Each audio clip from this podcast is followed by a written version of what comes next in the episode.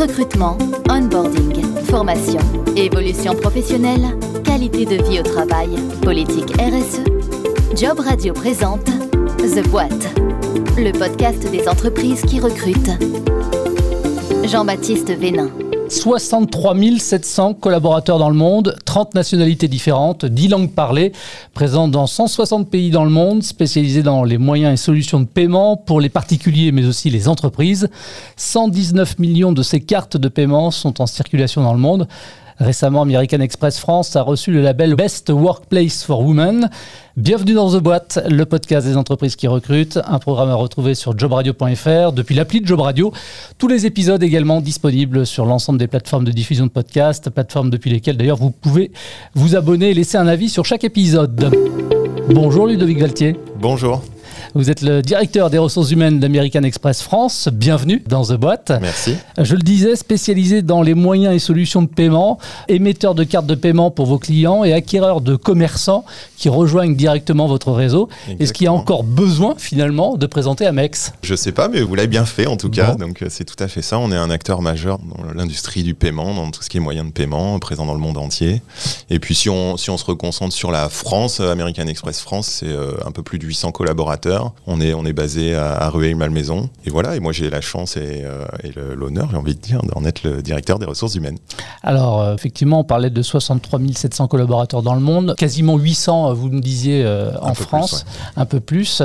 Vous me disiez que vous étiez présent en Ile-de-France sur Rueil-Malmaison, dans les Hauts-de-Seine. Vous êtes aussi présent sur, sur le territoire français ou c'est uniquement basé sur Rueil? Pour ce qui est de nos, effectifs, nos collaborateurs, on est, on est basé à Rueil. Après, on, on travaille et on rayonne évidemment sur tout le territoire euh, français. Donc euh, oui, on est présent, on est présent partout. Alors plus de 800 personnes en France, combien de collaboratrices? Au niveau global, au niveau monde, on a 53% de nos effectifs qui sont des femmes. Et euh, pour la France, c'est un peu plus, c'est 62% femmes, donc 38 euh, hommes. Au niveau des, cadres, si j'affine un peu plus, euh, c'est 55% des femmes qui sont des cadres dans nos effectifs en France. Best Workplace for Women récompense les entreprises pour leur engagement concret en faveur de la place des femmes dans l'entreprise.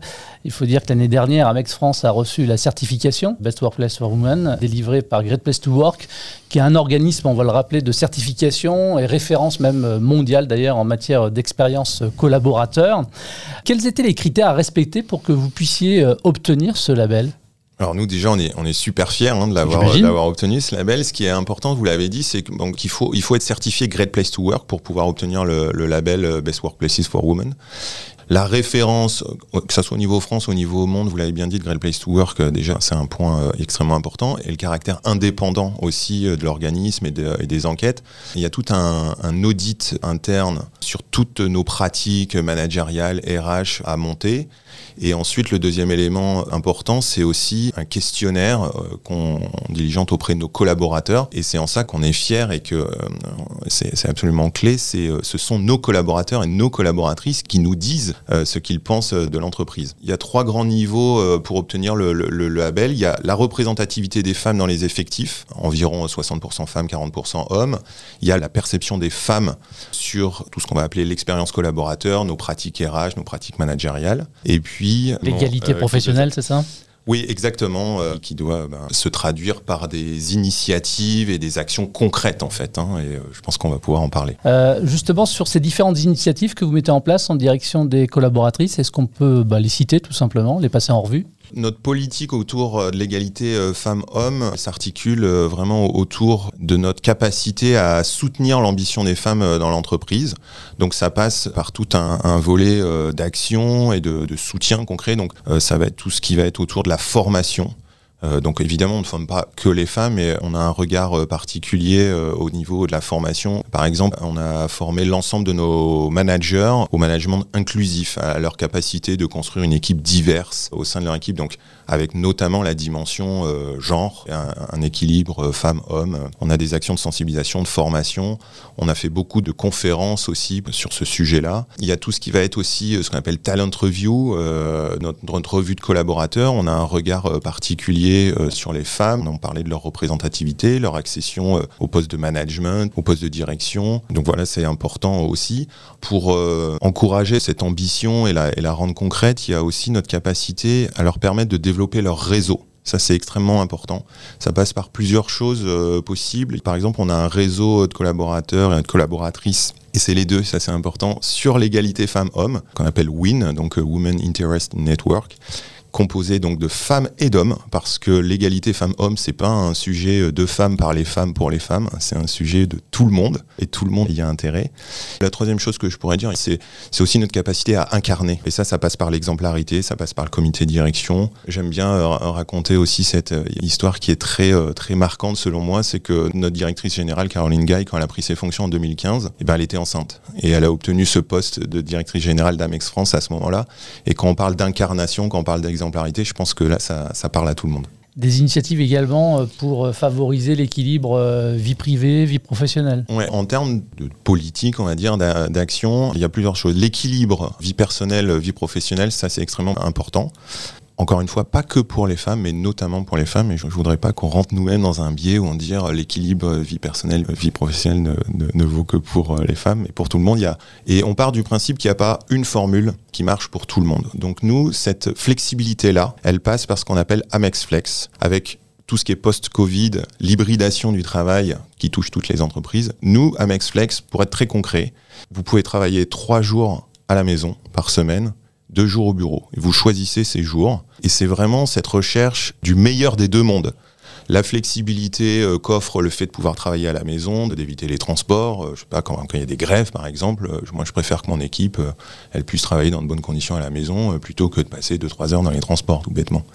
Et puis oui je disais le meilleur des deux mondes parce que venir au bureau, les interactions en personne, pouvoir faire des réunions d'équipe et se voir, le fameux mythe mais qui est quand même bien réel de la machine à café, tout l'informel etc. On y croit aussi énormément. Ça a fait notre histoire, ça a fait notre ADN et on veut pas perdre ça non plus. Donc cet équilibre-là, quasi à 50-50, eh bien pour nous, il est extrêmement important et il sert notamment aussi euh, l'ambition et le développement de carrière des femmes dans l'entreprise. Donc voilà pour quelques exemples euh, des initiatives que vous avez pu euh, mettre en place. Tout à l'heure, vous disiez donc qu'avant de vous remettre cette certification, une enquête anonyme avait été réalisée par l'organisme Great Place to Work. Du coup, j'imagine que vous avez eu un compte rendu de, de cette enquête et qu'est-ce qu'il en ressort? C'est toujours bien de pouvoir illustrer par des chiffres. Donc on a par exemple 90% de nos, collaboratrices qui considèrent, euh, euh, à l'issue de cette enquête, qu'il fait bon travailler euh, au sein d'American Express. On a 98%, donc c'est quand même assez éloquent, nos collaboratrices qui considèrent que l'ensemble des collaborateurs, quel que soit leur genre, sont traités équitablement. Et puis, si je devais citer un troisième chiffre, je dirais que 86% des collaboratrices estiment être encouragées à conserver justement ce bon vie personnelle, vie professionnelle. Alors Ludovic, si on parle maintenant de l'ensemble de votre personnel, qu'est-ce que vous mettez en place très concrètement justement pour favoriser le bien-être au travail? C'est extrêmement important ce point, euh, vraiment tout ce qui va être autour de notre politique euh, diversité, équité et inclusion. Euh, je parlais de notre ADN, de nos valeurs. Je crois beaucoup à la responsabilité des entreprises, à la société civile sur le fait de faire bouger les lignes et de faire, de faire avancer les choses. Et il y a aussi le terrain, il n'est il est pas du tout antinomique avec le premier, de la performance. L'inclusion est un vecteur de performance. Un groupe hétérogène, complémentaire, composé de femmes, d'hommes, de gens plus seniors, plus juniors, d'origines diverses, que ce soit sociale, que ce soit euh, dans leur parcours universitaire ou autre. Un groupe hétérogène et complémentaire est plus intelligent et plus performant qu'un groupe stéréotypé d'un même modèle. Ça part de ce constat, on pourrait penser très simple, mais qui est extrêmement puissant et qui est complètement intégré euh, dans notre entreprise. J'en veux pour illustration, par exemple, l'ensemble des collaborateurs Amex sont euh, notés, évalués chaque année sur 50% de leurs notes, c'est ce qu'on appelle le G pour goals, c'est vos objectifs qu'on vous fixe au début de l'année. 50%, la moitié de votre note, elle est fondée sur le L, le L pour leadership. Et derrière ce leadership, il y a constituer une équipe diverse, j'en parlais tout à l'heure, et pour les managers favoriser euh, la communication et la collaboration euh, au sein de votre équipe ou entre les équipes. On a une, une, très forte culture du feedback. Vous êtes encouragé à donner votre feedback, à aller chercher du feedback. Et tous ces éléments qui sont des illustrations sont encore une fois des vecteurs d'inclusion. Et cette inclusion, elle fait que vous êtes vous-même, vous pouvez vous exprimer euh, toute votre personnalité, tout votre potentiel, et c'est en ça qu'on fait ensuite le lien avec la performance. Dernier petit exemple, et non des moindres, au sein du comité de direction, il y a ce qu'on appelle la scorecard, c'est l'ensemble des objectifs chiffrés, donc très business. Il y a des items très concrets sur, par exemple, la représentativité des femmes au poste de direction. Et ça, ça fait partie de la notation des membres du comité de direction. Donc on voit que c'est inscrit dans notre mode de fonctionnement et comme vecteur de performance. Et la politique d'inclusion permet de fédérer les équipes. Exactement. Je pense que c'est une vraie opportunité d'être euh, dans une multinationale anglo-saxonne. Hein. American Express, c'est américain, ça vous aura pas échappé. Ah bon euh, Je ne pense pas que les, les anglo-saxons ou les américains euh, soient, soient, meilleurs ou plus avancés, mais je pense que ce mix des cultures que fait notre ADN au sein d'American Express France est hyper intéressant dans le sens où les anglo-saxons, encore une fois, ils ont peut-être dans les entreprises un degré de maturité un petit peu plus avancé. Ils se sont emparés de ces sujets sociétaux avant nous et c'est une évidence d'aller sur ce terrain-là, de l'inclusion et de la diversité, sur quelles que soient les dimensions. On parle beaucoup femmes et hommes parce que c'est lié à notre certification, mais on pourrait parler euh, du handicap, des orientations sexuelles. C'est un focus qu'on a fait beaucoup l'année dernière. L'intergénérationnel, un focus qu'on va faire beaucoup plus cette année. Et toutes ces dimensions-là, elles sont vécues comme, euh, encore une fois, des évidences. Nos collaborateurs, ils nous attendent sur ces sujets-là, ne comprendraient pas qu'on n'y vienne pas. Et donc, c'est extrêmement important euh, qu'on puisse le faire. Je viens, encore une fois, sur le terrain de la performance et euh, collective. Pour parler d'inclusion, de, diversité, vous avez prononcé aussi le mot valeur tout à l'heure. Si on s'intéresse au volet RSE, par exemple, est-ce qu'on peut citer là aussi quelques-unes de vos actions au niveau sociétal et environnemental? Euh, Oui, par exemple, euh, on a un réseau de collaborateurs qui s'appelle Green. Et par exemple, régulièrement, on organise des clean walk. Donc, plusieurs collaborateurs, on va arpenter les rues de Rueil-Malmaison. Et puis, on va nettoyer les rues, euh, des mégots, euh, des bords de Seine. Et ça, encore une fois, c'est plutôt vertueux, évidemment, mais ça favorise aussi, c'est vraiment euh, win-win parce qu'on est toujours dans ce bien vivre ensemble, ce qui fonde et forge notre, notre identité, ce sentiment d'appartenance et de groupe. Et voilà, on n'a jamais de mal à recruter. Pour donner un exemple là-dessus, on a des certifications tous les ans extrêmement hautes au niveau RSE. Donc c'est évidemment pour toutes les entreprises aujourd'hui, hein, c'est pas propre à American Express, mais tous, tous les sujets d'inclusion et diversité, euh, de responsabilité euh, sociétale, environnementale sont des sujets euh, éminemment stratégiques, importants pour toutes les entreprises aujourd'hui et, notamment American Express. Et avec là aussi la mise en avant du, collectif. The Boîte, vous le savez, c'est le podcast des entreprises qui recrutent. Alors je crois savoir que vous avez beaucoup recruté en 2022.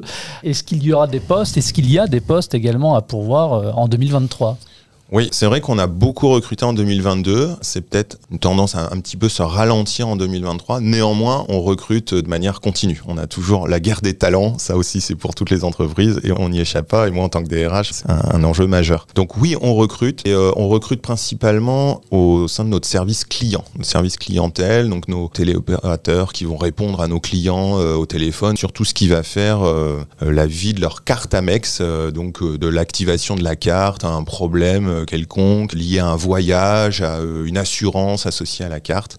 Et donc tout notre service clientèle, il est internalisé, il est au sein d'Amex, on sous-traite rien euh, là-dessus, donc ça c'est extrêmement important pour nous. Et on recrute beaucoup dans ces secteurs-là, on, continue à recruter en 2023 sur ces secteurs. Donc vraiment, si euh, vous avez cette fibre du service client, de, l'exigence, de vouloir voilà se mettre à la place des clients et de pouvoir les, aider, les accompagner, si vous avez cette ouverture, si vous avez un esprit d'équipe aussi, c'est le type de profil qu'on cherche. Et puis, on peut progresser, on peut devenir team leader euh, d'équipe. Euh, voilà, il y a un vrai esprit d'équipe, il y, a un vrai sentiment d'appartenance qui est, qui est très marqué. Il y a un vrai ADN euh, Amex bleu qu'on dit souvent chez nous. Alors évidemment, tout dépend de la nature des, postes à pourvoir, qui demandent évidemment en fonction des, responsabilités de chacun des compétences différentes.